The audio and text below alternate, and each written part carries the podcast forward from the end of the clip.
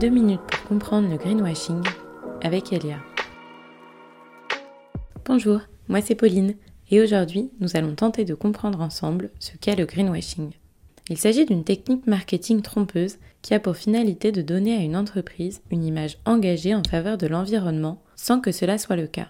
C'est une méthode qui est utilisée dans de nombreux secteurs d'activité, comme l'alimentation, la mode, les cosmétiques, l'automobile ou le tourisme.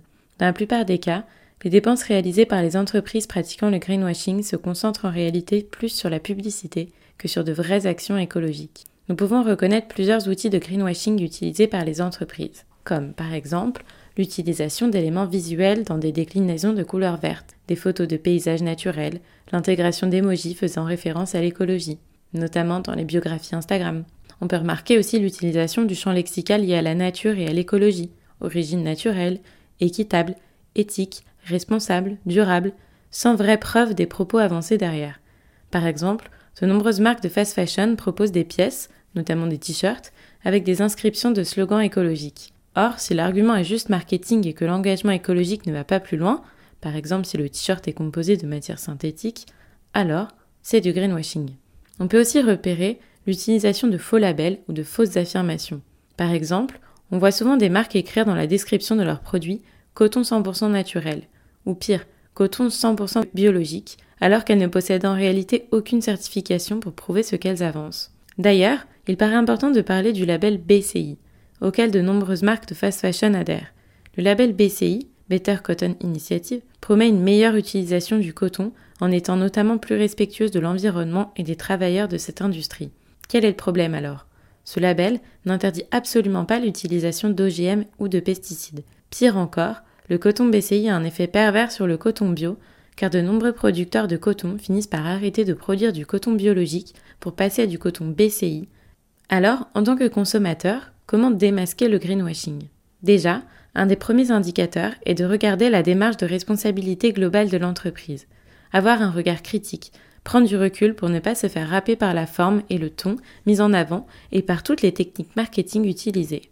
Par exemple, allez voir les pages manifesto, nos engagements, ou la marque, c'est-à-dire les pages où les marques s'expriment par rapport à leurs engagements. Puis, dans le cas où des discours semblent un peu flous, ne pas hésiter à aller chercher les informations ailleurs pour vérifier leur crédibilité. Vous pouvez aussi vérifier les labels, notamment si c'est un label dont vous avez peu entendu parler auparavant. Et que dit la loi? Plusieurs acteurs s'intéressent au greenwashing. L'ARPP, Autorisation de régulation professionnelle de la publicité, un organisme privé d'autorégulation de la publicité en France, ne peut pas sanctionner les entreprises qui font du greenwashing. Son rôle est uniquement d'encourager une publicité loyale, véridique et saine. L'ADEME, e, Agence de la transition écologique, travaille aussi avec l'ARPP afin de limiter le greenwashing, car selon cet organisme, il participe à la désinformation des consommateurs. Finalement, c'est en avril 2021 que le projet de loi 3875 portant sur la lutte contre le dérèglement climatique et renforçant la résilience face à ses effets a permis de simplifier la mise en place de sanctions contre les greenwashing et les pratiques commerciales trompeuses. Ainsi, avec ce projet de loi, le montant de l'amende pourrait passer de 50% des dépenses utilisées pour la réalisation de la publicité ou de la pratique de greenwashing à 80%.